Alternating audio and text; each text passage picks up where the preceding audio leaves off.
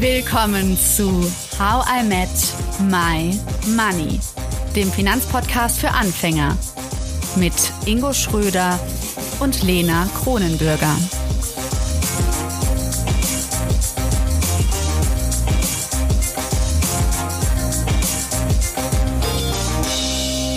Es geht weiter mit KI und Nahed Hatterhead.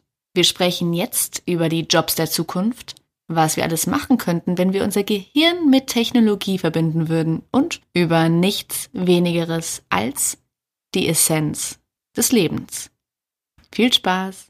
Du hast ja schon angekündigt, die Zukunft voraussagen kannst du nicht.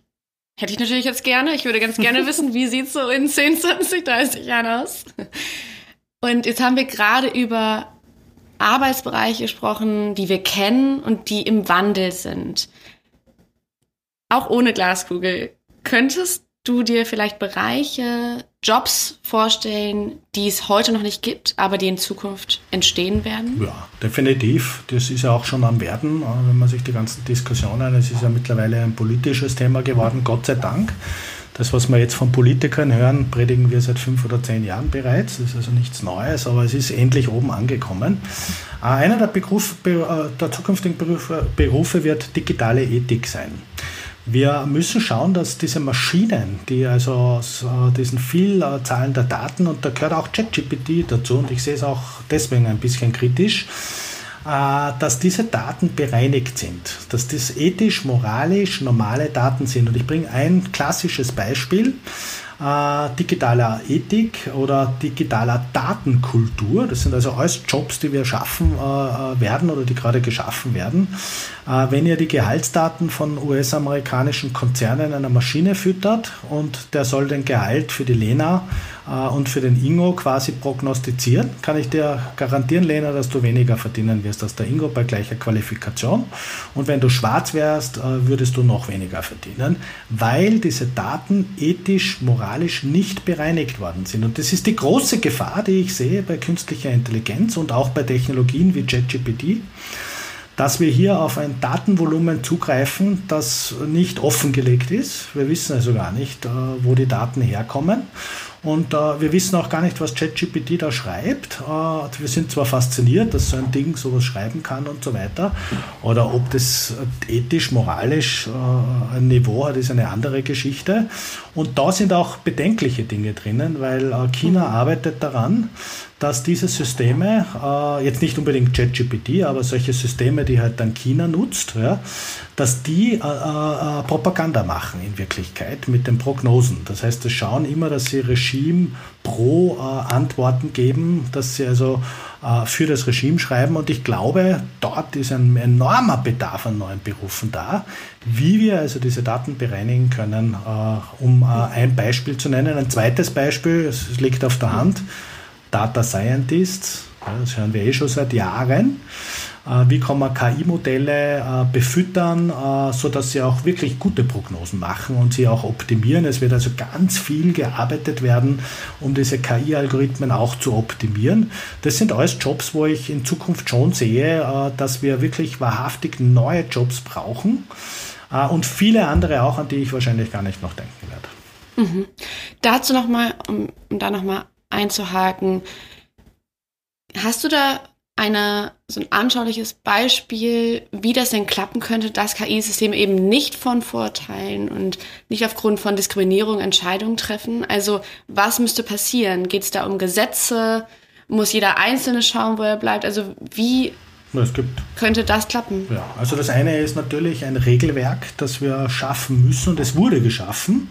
Ich glaube, gerade Ende letzter Woche ist der Artificial Intelligence Act für Europa fertig geworden. Er ist fertig, was ich mitbekommen habe ein 100 Seiten Dokument, was ich, äh, ich habe es nicht gelesen noch, Gott sei Dank wahrscheinlich, äh, sowas wie die Datenschutzgrundverordnung. Es sollte ein bisschen am Ziel vorbeischießen, äh, wie immer solche Regelwerke, aber es ist ganz gut zu sehen, dass, die, dass Europa bereits jetzt ein Regelwerk geschaffen hat für Unternehmen, wie und in welchen Bereichen KI einzusetzen ist und in welcher Form. Äh, nämlich immer im Sinne des Menschen und für eine positivere Welt. Das Traurige, was ich auch mitbekommen habe, ist, dass das nicht für Militär und für Regierungen gilt. Da habe ich mir aber sagen lassen, dass es da eigene Acts geben soll. Aber gerade im Bereich Militär bin ich der Meinung, dass wir dort eine, eine, ein Regelwerk benötigen, dass äh, eben KI äh, nicht im negativen Sinn äh, gegen Menschen verwendet wird. Ja, also wir sollten im Allgemeinen schauen, dass KI immer im Sinne von Menschen handelt. Und das kann man mit Regeln machen, mit Spielregeln. Das ist das Erste. Und das Zweite ist, dass wir Konzerne äh, wie OpenAI oder Microsoft oder Amazon oder Google oder Apple, jetzt habe ich auch alle brav genannt, dass wir die zwingen, dass sie ihre Daten offenlegen. Ich will wissen, wo, wo ChatGPT die Daten her hat, um solche Prognosen zu machen, wie sie sie aktuell tun. Weil nur dann ist eine gewisse Transparenz da. Und das, das glaube ich, sollten wir schon alle daran arbeiten, dass das passiert. Und der dritte Aspekt äh, äh, sind äh, die Leute, die also KI einsetzen äh, die also unbedingt schauen sollten, dass die Daten eben ethisch, moralisch bereinigt werden. Und das können nur Menschen tun indem man sich diese Daten einfach anschaut und bevor sie in die Maschine kommt, einfach äh, wirklich eine Art Ethikrat oder sowas generiert. Das wird passieren, glaube ich, und trotzdem wird so sein, und wir haben es ja heute auch, The Darknet, ihr kennt das ja bestimmt, dort kriege ich auch alles, was ich so nicht bekomme normal. Ja. Äh, sowas wird es natürlich auch geben und es wird auch Schindluder betrieben und es wird Manipulation geben. Und da habe ich auch eine Antwort drauf, wenn ich das gleich mit einbringen äh, darf. Es wird so sein, dass wir in Zukunft menschliches Schaffen markieren sollten. Also es wird ganz stark diskutiert, dass wir sagen, das ist KI generiert oder so. Ich bin eher für den umgekehrten Weg. Das ist mhm. menschlich generiert. Das hat ein Mensch. Also wenn ich einen Artikel schreibe genau. oder ein Interview führe, dann steht da, Lena hat das Interview genau. geführt und nicht. Oder bei, und nicht, dass das andersrum ist. Dies genau. wurde von einer KI genau. generiert. Und ich bin der Meinung, das Menschliche sollte man hervorheben. Und der letzte Punkt, weil wir es ja auch diskutiert haben, Bildung, Aufklärung bei den Kindern. Ja, wenn mir jemand sagt, Deepfake, oh Gott, die, die schalten jetzt irgendwelche äh, Deepfake-Geschichten, also manipulierte Geschichten. Ja, bitte, das gibt seit Gutenberg, seit dem Buchdruck manipulierte äh, äh, äh Texte und, und, und Informationen. Das ist ja nichts Neues.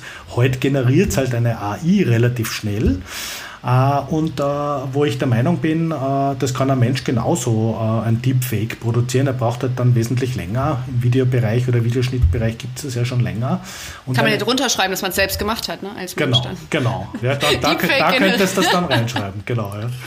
Aber ich glaube, die Ängste gab es ja immer, oder? Also ich, die gibt es immer schon. Ich, ich, genau. ich, war jetzt nicht so aktiv dabei, als das Internet kam, da war ich ja noch zu jung.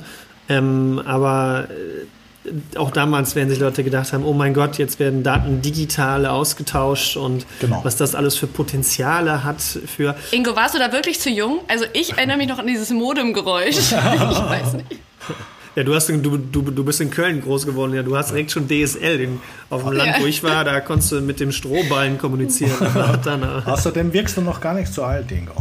Das wollte ich das, dann auch sagen. Das geht runter wie Wunder. ähm, da sind wir doch direkt beim guten Thema.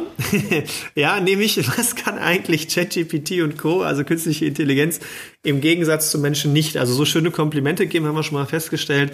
Das bin ich mir ganz sicher, würde ChatGPT und Co. jetzt so erstmal noch nicht machen. Aber was gibt's denn sonst noch so aktuell? Also wir haben, wir haben Ethik und, und sowas äh, gehört. Ähm, auch mal so den unsere ZuhörerInnen auf, auf einem anderen Weg mitzunehmen, um auch mal zu spüren, okay, da bin ich jetzt noch nicht ersetzbar.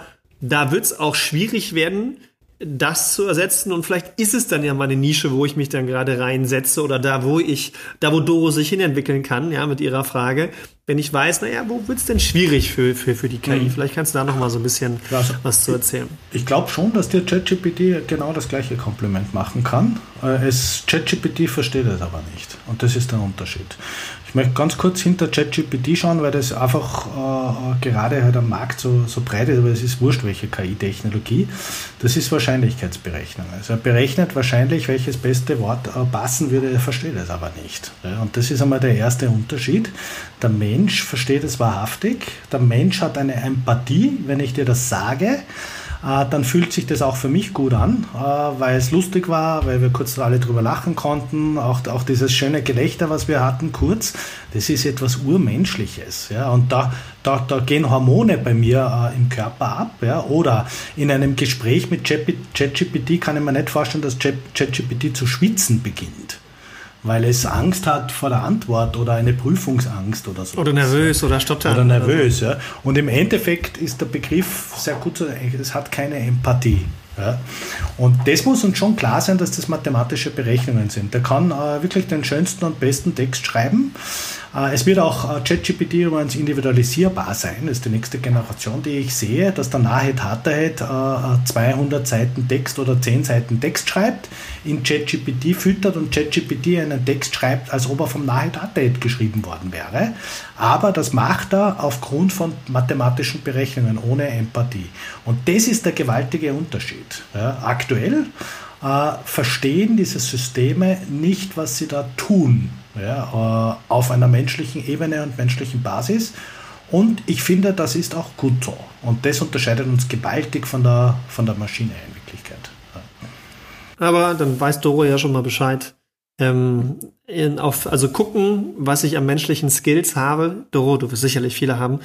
Und äh, dann gerade in dem empathischen Bereich mir dann halt äh, da in meinem Arbeitsumfeld oder im neuen Arbeitsumfeld das zu suchen. Ich finde ja auch immer noch Psychologie. Psychologie im Grundsatz her, ähm, glaube ich, versteht ChatGPT das gut und hat alle Bücher gelesen, aber es dann wirklich in einem Gespräch rüberzubringen und wenn ich auch einer, einem, einem künstlich intelligenten, gefütterten Roboter gegenüber sitze, um ihn dann meine psychologischen äh, Hintergründe und meine Familien äh, und, und, und das zu spüren. Und das ist ja nicht nur immer dann auch äh, äh, das gesprochene Wort, sondern auch eben alles drumherum. Ich glaube, diese Zusammenführung, und das ist ja noch mal tiefer dann, ne? also Empathie ist ja vielleicht ein Teil davon, das einzuschätzen, aber...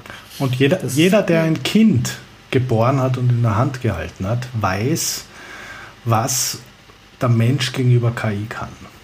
Und das ist wahrhaftig die Liebe, die Angst und alle diese Aspekte, die uns also treiben als Menschen, das ist, ist etwas ganz Besonderes. Ich war gestern im Café Museum äh, mit meinem Hund zum Beispiel und habe Familien am Muttertag beobachtet, wie sie gemeinsam essen, wie sie lachen, wie sie sich umarmen, wie sie sich lieb haben auch. Und äh, ich bin unendlich dankbar, dass wir das nicht simulieren können. Das ist der Mensch und das brauchen wir. Und das, das unterscheidet uns von der Maschine. Wir sollen alles daran setzen, dass das auch so bleibt. Das geht mir jetzt wie Butter runter. Das ist sehr schön. Also mein Slogan ist ja auch, es geht um den Menschen.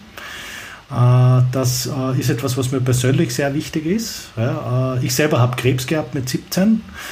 Ich weiß, wie es sein kann, mit dem Tod konfrontiert zu sein. Und die eigentliche Essenz am Leben ist es, schaffe ein glücklicheres Umfeld für glücklichere Menschen. Und das sollten wir auch tun, mit KI natürlich, weil die werden wir brauchen. Äh, aber vor allem mit einer guten Ethik und einer, einem guten menschlichen Dasein für andere da zu sein. Ich glaube, das ist der wahre Wert des Lebens und den werden wir uns auf gar keinen Fall von KI und Maschinen nehmen lassen. Und vielleicht damit auch, wo du es gerade angesprochen hast, also eine Arbeitsumgebung schaffen, die auch andere glücklich macht, die anderen gut tut. Da könnten wir zum Beispiel auch über Menschen mit Behinderung sprechen. Inwiefern würdest du sagen, können KI-Technologien so eine barrierefreie Arbeits, ja, so eine Umfeld, eine, ja, ein, ein solches barrierefreie Umgebung schaffen, dass sozusagen jeder daran teilnehmen kann, ob man blind ist, was auch immer. Mhm. Also da sehe ich das enorme, das, das ist das eigentliche Potenzial, äh, für das ich mich ganz stark einschätze. Ich bezeichne das als Inklusion wie man Menschen mit Einschränkungen besser am Arbeitsplatz der Zukunft integrieren kann. Und da gibt es ganz viele Aspekte von KI. Äh, es gibt zum Beispiel das Projekt Tokyo von Microsoft, das mir sehr, sehr gut gefällt. Äh, schon ein bisschen älteres Projekt, wo ein äh, Bub eben so ein, ein Headset aufhat. Der Bub ist blind, der kann nicht sehen, aber der hat da oben eine Kamera auf seinem Headset und wenn sich der Nahed vor die Kamera setzt und lächelt, sagt ihm das Mikro, hallo, du, der Nahed hat sich gerade hingesetzt, ich habe ihn erkannt, er lächelt gerade, er winkt dir gerade zu und so weiter. Und kann also so auch wiederum assistenzmäßig dem Blinden helfen, seine Umgebung besser wahr, wahrzunehmen äh, und ihm auch helfen, obwohl die KI es ja nicht versteht, sondern er kann es nur übersetzen für den. Äh, und ein zweites Beispiel ist, äh, wie ich sehr gut finde, ist Gebärdensprache. Also es wird demnächst werden die Funktionen kommen in Teams, Slack und wie sie alle heißen oder auch wahrscheinlich in Zoom, äh, wo ihr jetzt Gebärdensprache einen Avatar aktivieren werdet und sagen könnt, bitte als Gebärdensprache übersetzen, wo wir dann die Leute, die sich, die also sich nur mit Gebärdensprache unterhalten können, einfach ein Übersetzer sein werden. Oder wenn wir jemanden im Meeting haben, der nur Japanisch spricht, dann äh, wird er den Nahedatet jetzt einfach auf Japanisch umschalten zur Echtzeit. Und dadurch können wir also Menschen besser inkludieren. Und wenn es Richtung Zukunft geht, sind wir äh, ein weiteres Steckenpferd, mit dem ich mich stark beschäftige am Arbeitsplatz der Zukunft, ist das Metaversum. Ich bin gehbehindert, ich habe mit 17, wie gesagt, Krebs gehabt und man musste mir halt den Oberschenkelmuskel rausoperieren. Ist jetzt kein Drama. Ich lebe ja noch, äh, Gott sei Dank. Ja. Und äh, jeder Tag ist also quasi eine Verlängerung. Aber zum Beispiel mein digitaler Zwilling wird äh, im Metaversum, wir nennen das Holoportation, wo ich mich also in einen dreidimensionalen Raum hineinbeamen kann. Und wenn mein Avatar genauso aussieht wie ich, dann spricht man von einer sogenannten Holoportation oder Holoportation. Und dieser Avatar wird nicht gehbehindert sein. Der wird also äh, sich im Metaversum ganz normal bewegen können. Und noch etwas Schönes vielleicht noch äh, zum Drüberstreuen ist, äh, ich kann auch solche Effekte nutzen, dass ich mich äh, als äh, Frau verkleidet mal in ein Meeting mit Männern setze, um mal zu erfahren, wie es denn in einem Patriarchat denn so ist, als Frau in einem Männermeeting zu sein, wenn ich meinen Avatar einfach als Frau umstelle und als Frauenstimme. Also ich kann mich dann auch noch sozusagen verkleiden und gewisse In-Situ-Erfahrungen machen, also In-Situation-Erfahrungen. Und da sehe ich also das größte Potenzial und ein enormes Potenzial von künstlicher Intelligenz, um den Menschen besser zu dienen in Form von Assistenzsystemen. Ich bin sehr dankbar für diese Frage, Lena, weil äh, diese Frage zeigt sehr schön, dass wir diese Technologien durchaus im Positiven verwenden können. wir sollten uns unbedingt einsetzen, dass KI nicht die große Angstmache ist, weil es die Medien halt so brauchen und wenn man halt mit Angstmache Geld macht, sondern äh, ich versteife mich auf die positiven Effekte von künstlicher Intelligenz und da komme ich mit meinem berühmten Butterbrot-Thema. Die KI ist niemals böse, auch ein Butterbrotmesser ist nicht böse. Es kommt halt darauf an, ob ich es zum Butterbrotstreichen verwende oder zum Verletzen von anderen Menschen. Und KI ist nur eine Technologie, gleichwertend mit einem Butterbrotmesser. Es liegt an uns Menschen, diese Technologie im Sinne einer besseren Welt einzusetzen. Und für das stehe ich.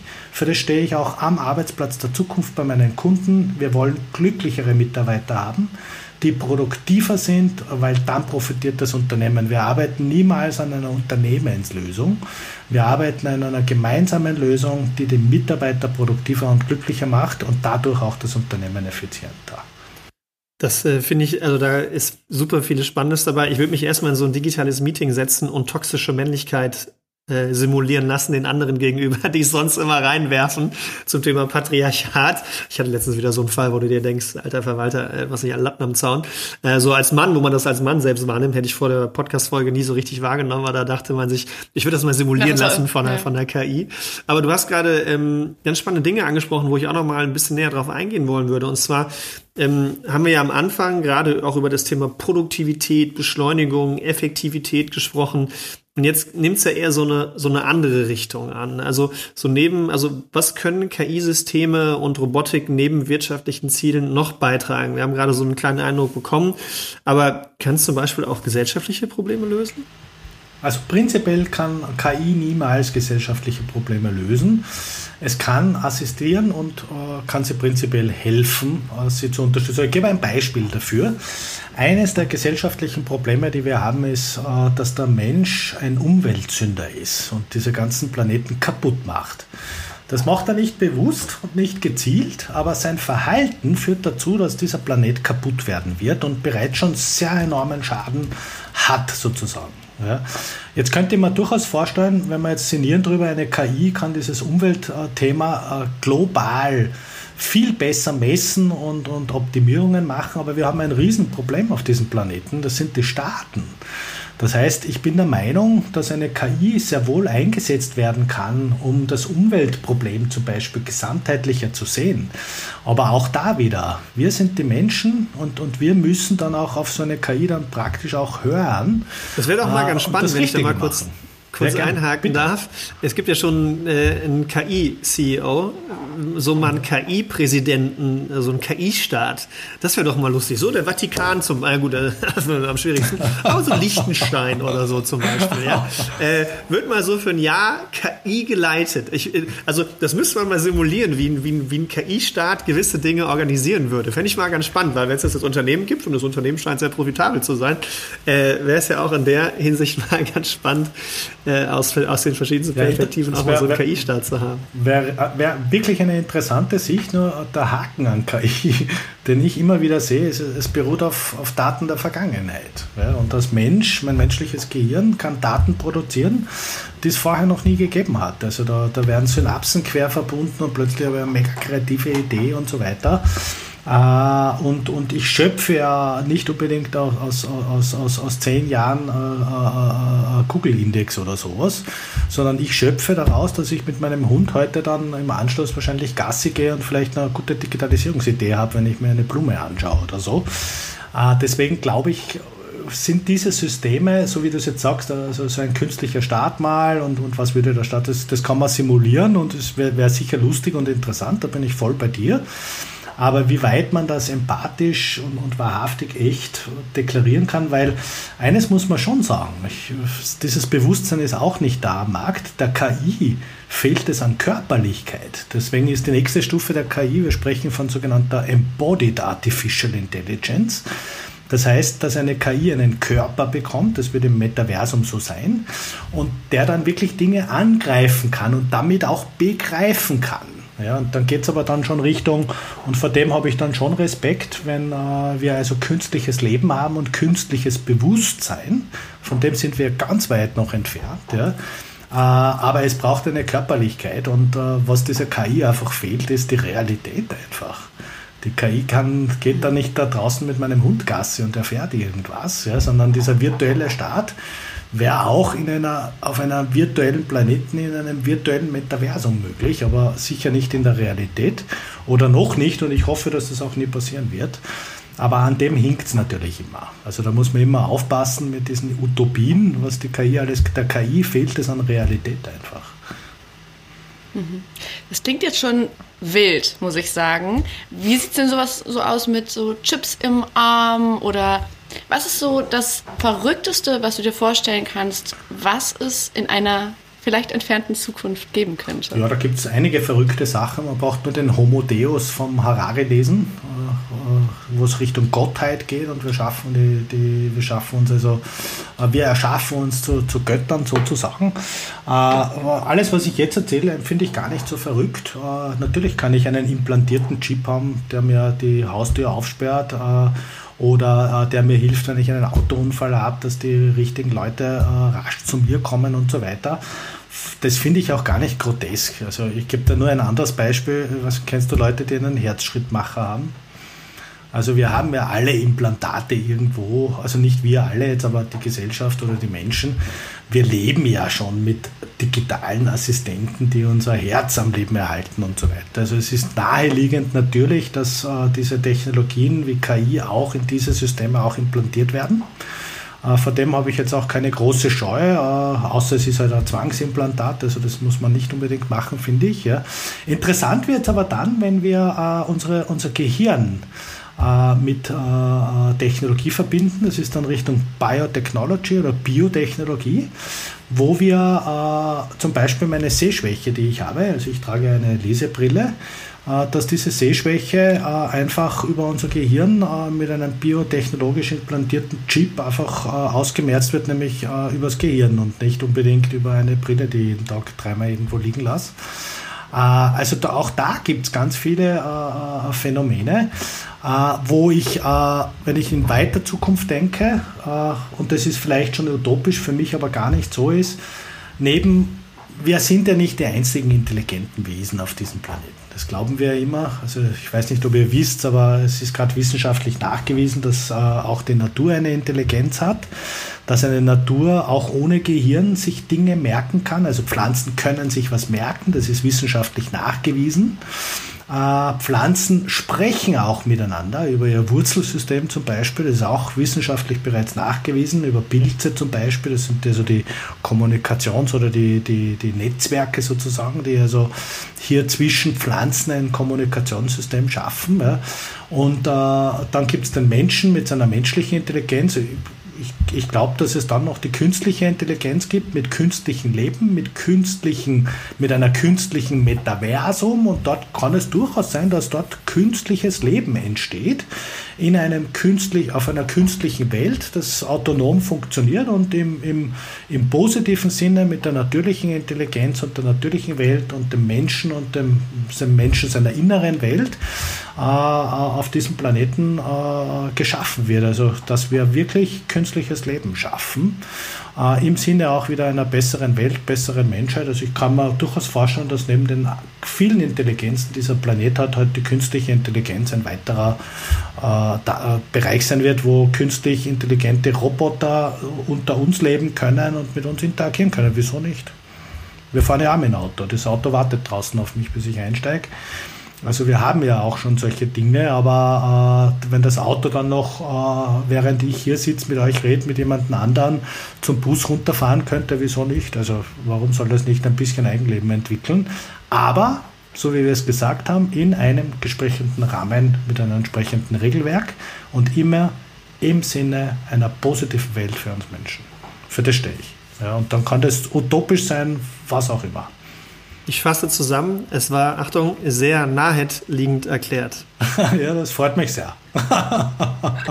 das freut mich sehr. Ja, danke für dieses wirklich aufschlüsselnde, spannende Gespräch Nahed über die Zukunft der Arbeit und eigentlich der Menschheit.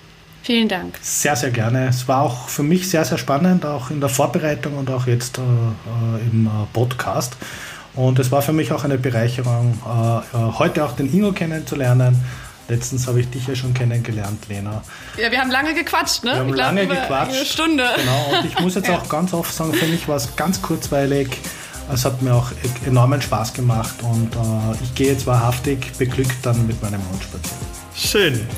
Dann viel Spaß und ciao an alle und äh, wir verlinken dich natürlich auch in den Show Notes. Schaut da alle gerne mal rein, die mehr von dir hören wollen. Und dann bis zum nächsten Mal. Ciao, ciao. Danke, dass du zugehört hast und toll, dass du ein Teil von How I Met My Money bist. Wir hoffen, dir hat diese Folge gefallen. Um keine Folge zu verpassen, klick einfach direkt auf den Abonnieren-Button auf Spotify, Deezer und Apple Podcasts. Für weitere Tipps und Tricks und Informationen, damit du dein Geld und dich besser kennenlernst, folge uns auf Instagram, Twitter, Facebook und LinkedIn. Dort kannst du uns auch immer schreiben, falls du Fragen, Feedback oder Themenwünsche hast. How I Met My Money wird gesponsert von der Maiwerk Finanzakademie. Spannende Online-Kurse für deine finanzielle Zukunft zu ETFs, Immobilien und Altersvorsorge.